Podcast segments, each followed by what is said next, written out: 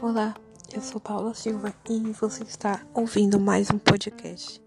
Hoje vamos falar de salário in natura, então fica aí.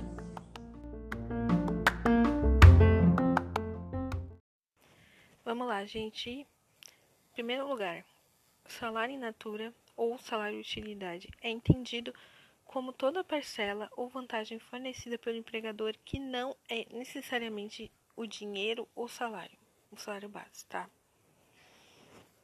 Esses valores podem ser pagos de forma de alimentação, habitação ou outras prestações equivalentes. O artigo 7 da CLT fala que o salário é necessário por cumprir todas as necessidades vitais da, fam da família do trabalhador, como moradia, alimentação, educação, saúde, lazer e vestuário. Por sua vez, né, o artigo 82 da CLT fala que o empregador que fornecer parte do salário mínimo como salário de utilidade ou in natura terá essa parte limitada a 70%. O que quer dizer com isso?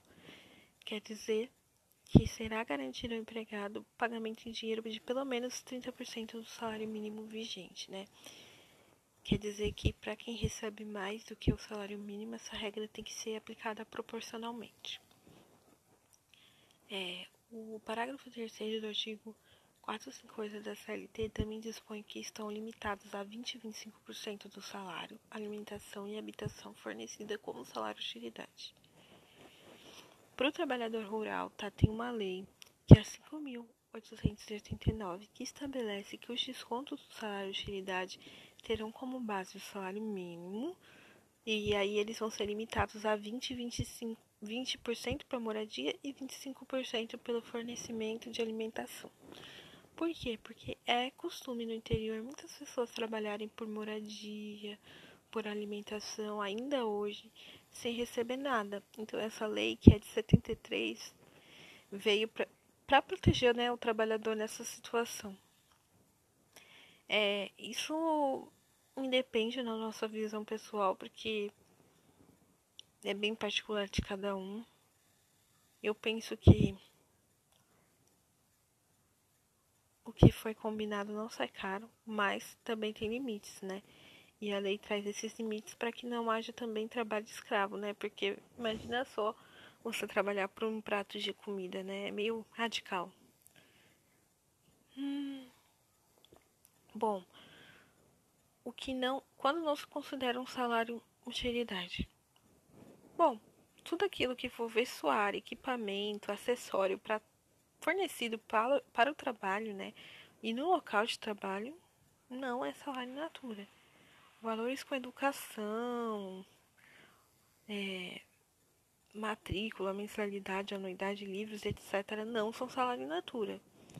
Transporte, né, e valor destinado ao deslocamento para o trabalho também não é considerado salário in natura.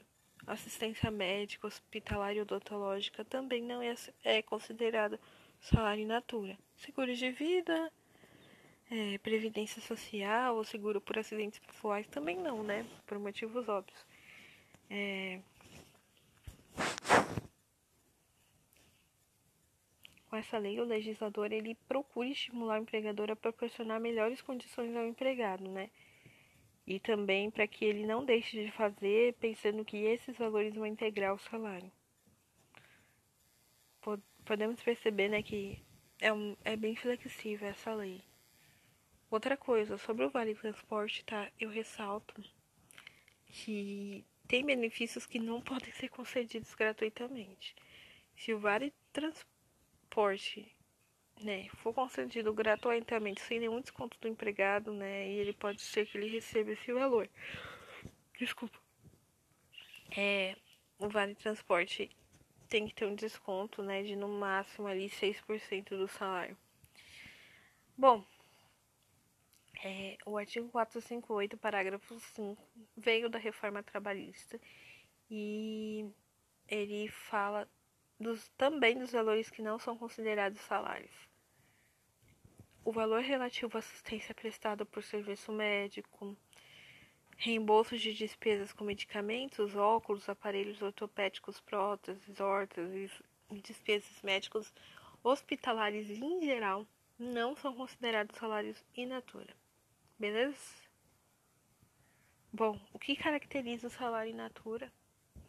Basicamente, né, esse salário é o benefício pela ou a utilidade que o empregado recebe ou se usufrui pelo trabalho e não para o trabalho. Pelo, pelo trabalho e não para o trabalho. O salário in natura, utilidade, é, a gente pode caracterizar pelos, pelos seguintes aspectos, tá? Ele tem fundamento na relação de emprego, ou seja, as utilidades recebidas advêm da relação de emprego entre as partes, não é de um favor. Ele é habitual e será caracterizado pela habitualidade de seu fornecimento, né? Não vai ser um negócio esporádico, né?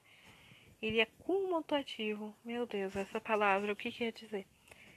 Esse termo se refere ao fato que a prestação in natura pode ser caracterizada como salário e deve ser dada pelo trabalho e não para o trabalho, ou seja, toda vez que for meio necessário e indispensável para determinada prestação de trabalho subordinado, não haverá salário in natura, né?